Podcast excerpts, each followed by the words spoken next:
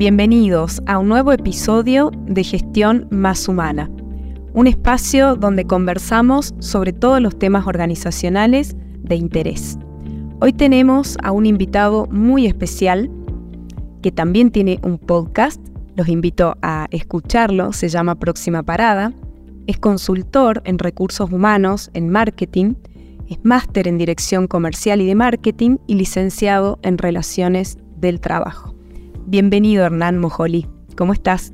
bueno, ¿qué tal Estefanela? Gusto de escucharte, muchas gracias por la presentación y por la invitación también, un placer. Gracias a vos Hernán.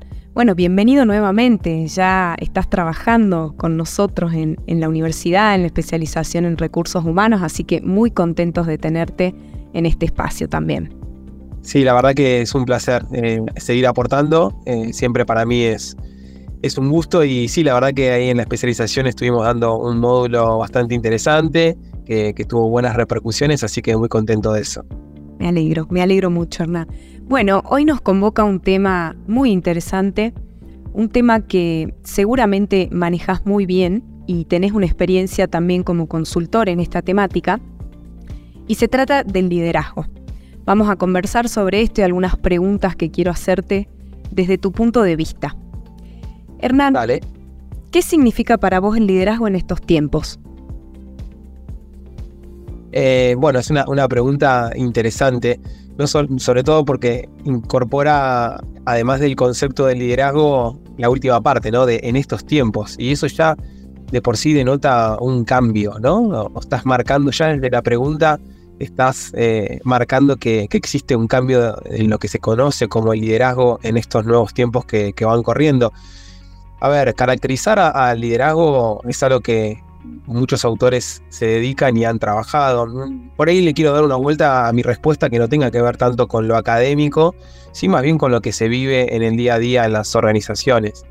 Eh, la realidad es que podemos partir desde la básica definición y la básica diferenciación entre lo que es un líder y, un jefe, ¿no? Esa, esa dicotomía que parece existir eh, desde hace muchísimo tiempo y que nos complica a la hora de, poder entender un poco más. La realidad es que si me preguntas qué es el liderazgo para mí, lo tengo muy claro y tiene que ver con la parte que tiene que ver con la generación de confianza en los equipos de trabajo, tiene que ver claramente con la inspiración. Eh, me parece que, un líder eh, tiene, que, tiene que ser una persona que esté relacionada con, con la inspiración, con, la, con el propósito de los, de los equipos y obviamente de las organizaciones. Entonces ahí aparece una, una definición, si se quiere, bastante intuitiva que tiene que ver con eso, ¿no? Con las personas que, que puedan generar, influenciar a los colaboradores y a sus equipos de trabajo en pos de, de objetivos comunes. Y, cuando hablamos de en estos tiempos, entiendo que tiene que ver con la particularidad que estamos viviendo. Se conoce las definiciones de Vika, Buka, Obani, estos contextos tan cambiantes y, conflictivos que estamos viviendo, sobre todo post pandemia, ¿no? Y, eso realmente hace que, de cara a los, eh, digamos, desafíos que tiene ese líder, eh, no solamente tenga que ver con las personas, sino también tenga que ver con los contextos. Y eso también me parece que, es un punto importante de diferenciar. Un líder también tiene que ser una persona que, no solamente piense en el corto plazo, sino que tenga una visión a mediano y a largo plazo, eh, que pueda generar acciones que estén orientadas a eh, amortiguar o apaciguar los, los contextos cambiantes y conflictivos que tienen. Tiene que ser innovador, tiene que ser creativo bueno, es, complicado. De hecho, por eso es tan difícil encontrar a, líderes eh, buenos, ¿no? ¿no? solamente en las organizaciones, sino en cualquier ámbito de nuestra vida. Pero básicamente yo creo que, debería ir por ese lado. No, iría tanto por definiciones tan puntuales. De hecho, cada vez más las definiciones de los autores son más simples. Eh, pero básicamente me parece que la caracteriza a un líder tiene que ver con esto, sobre todo con inspirar, con dejar huella, con ser un guía, un visionario complicado, ¿no? Complicado porque me da la sensación de que tenemos una receta, estamos leyendo los ingredientes y nos faltan algunos ingredientes, ¿no? En algunas organizaciones o faltan algunas cuestiones que todavía hay que ajustar después de estos cambios de creencias, de paradigmas, nuevas generaciones también que se introducen a las organizaciones. Y la pregunta es, ahora Hernán, si contamos con más líderes o con más jefes? Recién lo mencionaste. Y es una, es un, tema importante y, difícil de, poder identificar. Eh, trabajo con muchas organizaciones donde el rol del jefe se ve claramente porque es una persona que tiene su jerarquía y define qué hacer, cómo hacerlo, cuándo hacerlo. Eh, y, tiene que ver con una definición más personal y no tan, tan grupal. Eh, tal como decías vos recién de la receta, pensemos que la realidad es que el contexto en muchos casos fue muy abrumador golpeó a las organizaciones de una forma que antes no, estábamos acostumbrados, por lo menos desde, la revolución industrial para acá adelante. Y a partir de eso, digamos, no solamente las organizaciones debieron acomodarse a, no sé, eh, los trabajos remotos, a la incorporación de sistemas eh, y a transformación digital, sino también, obviamente, los líderes. Pensar que, el mindset que venían manejando antiguamente era un mindset de eh, vos haces bien tu trabajo si venís temprano y si te vas después del horario de tu trabajo. Entonces cambiar con esa forma de pensar y esa mentalidad es realmente eh, en algunos casos muy complicado. Entonces, ante tu pregunta, yo creo que todavía en muchas organizaciones seguimos teniendo eh, una visión más de jefe y no tanto de líder, pero realmente no por una definición o por una cuestión de que se quiera, sino que creo que en muchos casos todavía necesitamos desaprender algunas habilidades o algunos conceptos que teníamos para poder aprender estas nuevas formas de liderar, estas nuevas formas de eh, generar impacto en estas organizaciones. Bien, con todo esto que me contás, Hernán, ¿qué desafío concreto crees que tiene recursos humanos en sus manos con respecto a este tema? Bueno, ahí aparecen un montón de desafíos. Creo que cada vez más eh, conozco más organizaciones, eh, trabajo con ellas de distintos, eh, distintos tamaños, distintas procedencias, distintas industrias y los, temas suelen ser bastante comunes. Me parece que en principio yo lo englobaría desde un eh, desafío principalmente desde la cultura. Eh, está esa frase muy conocida de que la cultura se come la estrategia en el desayuno del autor Dracker y eso tiene que ver con, la lógica de que vos podés tener la mejor estrategia, podés tener las mejores herramientas, podés tener el mejor producto, pero si la cultura de la organización no te acompaña, muchas veces termina siendo improductivo o no se terminan alcanzando los objetivos. Entonces, el primer desafío que yo considero que las organizaciones tienen es de poder formar y fomentar una cultura fuerte. ¿Por qué? Porque muchas veces cuando uno tiene una cultura fuerte, definida, esto ayuda a que no sean necesarios justamente los roles de los jefes, sino más bien roles de líderes, de tutores, de coach, que puedan acompañar en el proceso, donde cada uno de los colaboradores pueda hacer un aporte, pueda generar impacto dentro de la organización y no esperar que la otra persona le diga lo que tiene que hacer. Eh, hace poco releía a, uno de los libros que para mí son trascendentales dentro de las organizaciones y el management actual, que es Reinventar las organizaciones de Cedric Laloux, y, y, básicamente tiene que ver con la lógica de las organizaciones tipo TIL, ¿no? Entonces, digo, a, nivel desafío, entiendo de que uno de los principales tiene que ver con la cultura. Y a partir de ahí podríamos darle doble clic y e, empezar a entender donde seguramente va a aparecer el tema del liderazgo. Hoy vivimos en las organizaciones en contextos donde muchas eh, generaciones conviven. Eh, tenemos todavía baby boomers, eh, tenemos generación de millennials, tenemos Z, y a partir de ahí empezamos a encontrar que cada uno tiene distintas formas de ver la vida, cada uno tiene distintas formas de entender y conceptualizar al trabajo, eh, los objetivos, las metas, el propósito. Entonces, ese choque cultural también eh, genera en algunas organizaciones un, conflicto en la forma de desarrollar y eh, gestionar el trabajo en el día a día. Entonces, ese segundo desafío también es, ¿no? Cómo podemos generar organizaciones que puedan convivir culturalmente y profesionalmente en las distintas eh, generaciones y los distintos estilos o formas de pensar.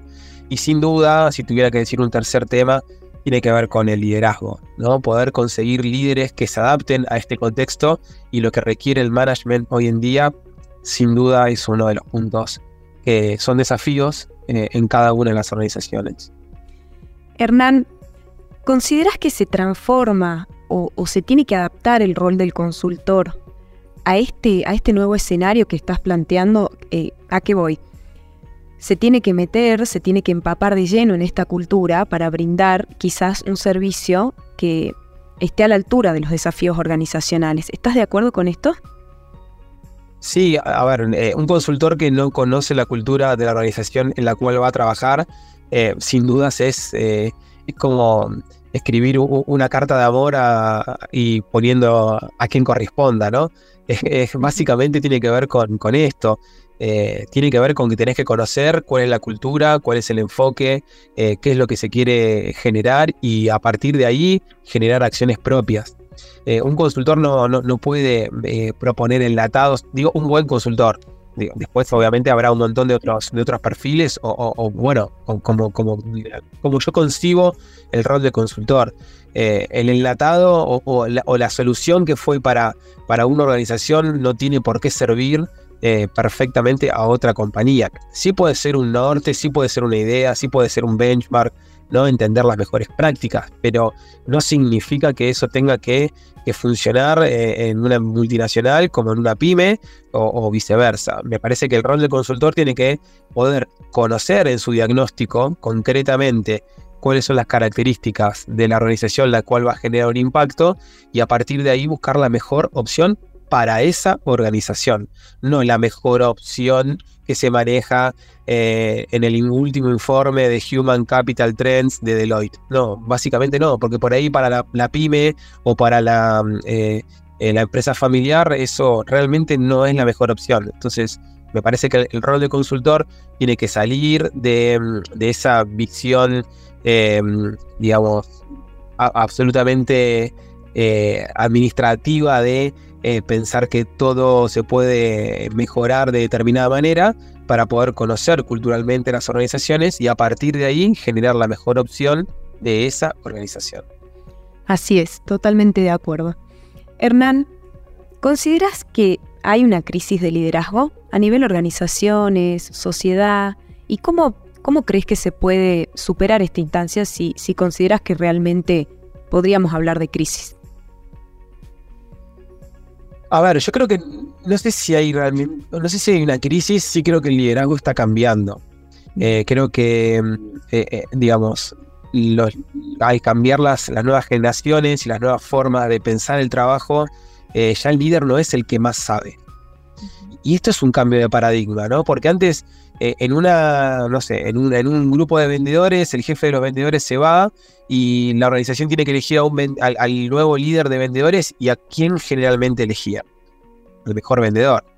Y la realidad es que mm, elegir al mejor vendedor de ese equipo de vendedores te puede llegar a, tener doble problema a la organización. El primer problema es que parece tu mejor vendedor, porque sale de la línea, deja de vender para ser líder de ventas.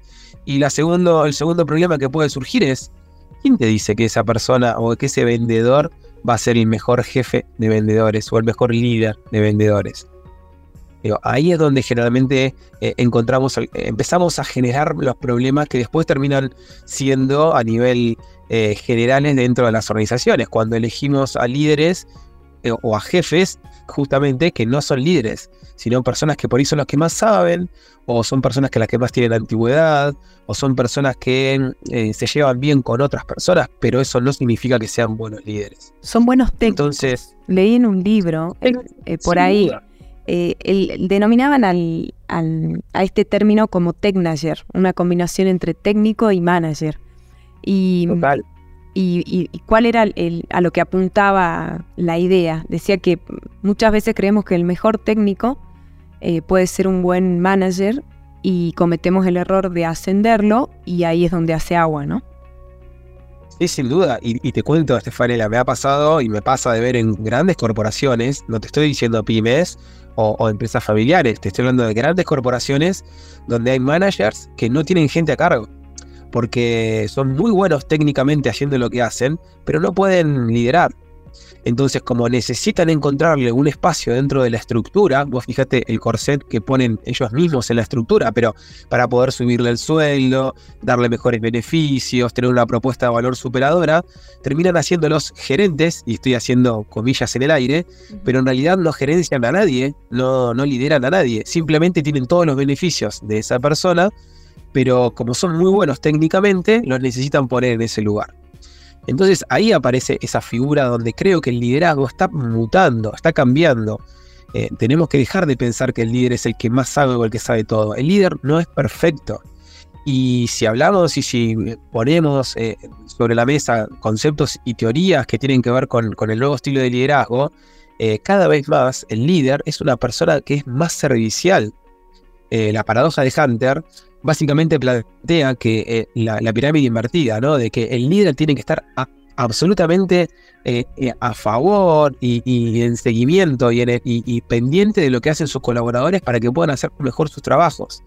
Digamos, no, no con la visión antigua de que los colaboradores o, los, subordinados tienen que estar haciendo lo que el jefe le diga. No, no, en este caso es lo contrario es cada vez más líderes que le puedan dar las herramientas, los conceptos, las, eh, digamos, todo, lo que esté alrededor de lo que en el trabajo tengan que, poder desarrollar para que hagan muy bien su trabajo, eh, que son las personas que están en contacto con el cliente, las que hacen la postventa, las que hacen eh, customer service.